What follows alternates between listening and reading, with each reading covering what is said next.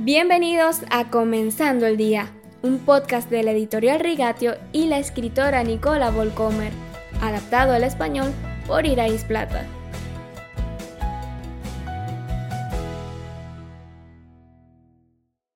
Buenos días, queridos oyentes. Continuamos con nuestra serie Profetas aquí en Comenzando el Día. Un hombre de Dios que comienza bien y termina bien es un fenómeno raro tanto en la Biblia como al parecer en el mundo de hoy. Samuel fue excepcional en muchos sentidos. Su ministerio en Israel comenzó alrededor del año 1102 a.C.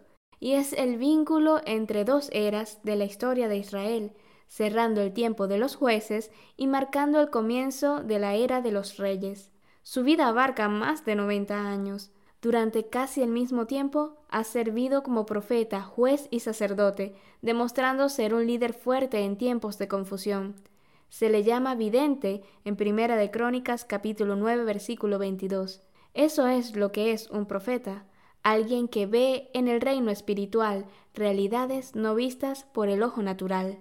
El nacimiento de Samuel es la sensacional respuesta de Dios a la oración de su madre Ana desesperada por no poder tener hijos, muestra un impresionante temor de Dios. No solo la profunda piedad de su madre caracteriza la relación de Samuel con Dios desde una edad muy temprana, sino también su escuela de vida bajo el cuidado del cansado sacerdote Elí, a quien Ana le confía a su pequeño hijo. Ya de niño, Samuel aprendió del ejemplo disuasorio de Elí y sus hijos que vivían en el libertinaje, cuán desastrosa era la inercia de los líderes espirituales en el destino de todo un pueblo. Siendo aún muy joven, Dios espera que Samuel le entregue un mensaje aleccionador a Elí.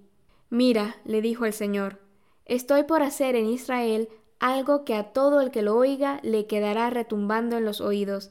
Ese día llevaré a cabo todo lo que he anunciado de principio a fin contra Elí y su familia. Ya le dije que por la maldad de sus hijos he condenado a su familia para siempre. Él sabía que estaban blasfemando contra Dios, y sin embargo no los refrenó. Por lo tanto, hago este juramento en contra de su familia. Ningún sacrificio, ni una ofrenda podrá expiar jamás el pecado de la familia de Elí. Primera de Samuel capítulo 3 versículos del 11 al 14. Esa es la introducción temprana de Samuel al ministerio de un profeta. La lección debe haber sido muy profunda, porque en ningún momento de su vida Samuel se avergonzó de hablar a las conciencias de los líderes influyentes, desafiar a los reyes y proclamar los pensamientos de Dios, incluso si podrían costarle su reputación o su vida.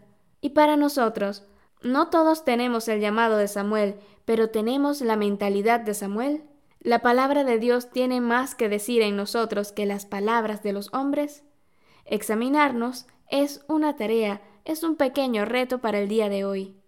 Y si quieres más retos para tu vida cristiana, te recomiendo descargar el libro Encontrar vida verdadera, un curso sobre los fundamentos de la fe. Puedes descargar este libro totalmente gratis en la web de Rigatio, rigatio.com, en el apartado del podcast en español. Solo necesitarás tu nombre y tu correo electrónico para descargarlo. Te dejo el enlace de la página web de Rigatio en la descripción del podcast de hoy.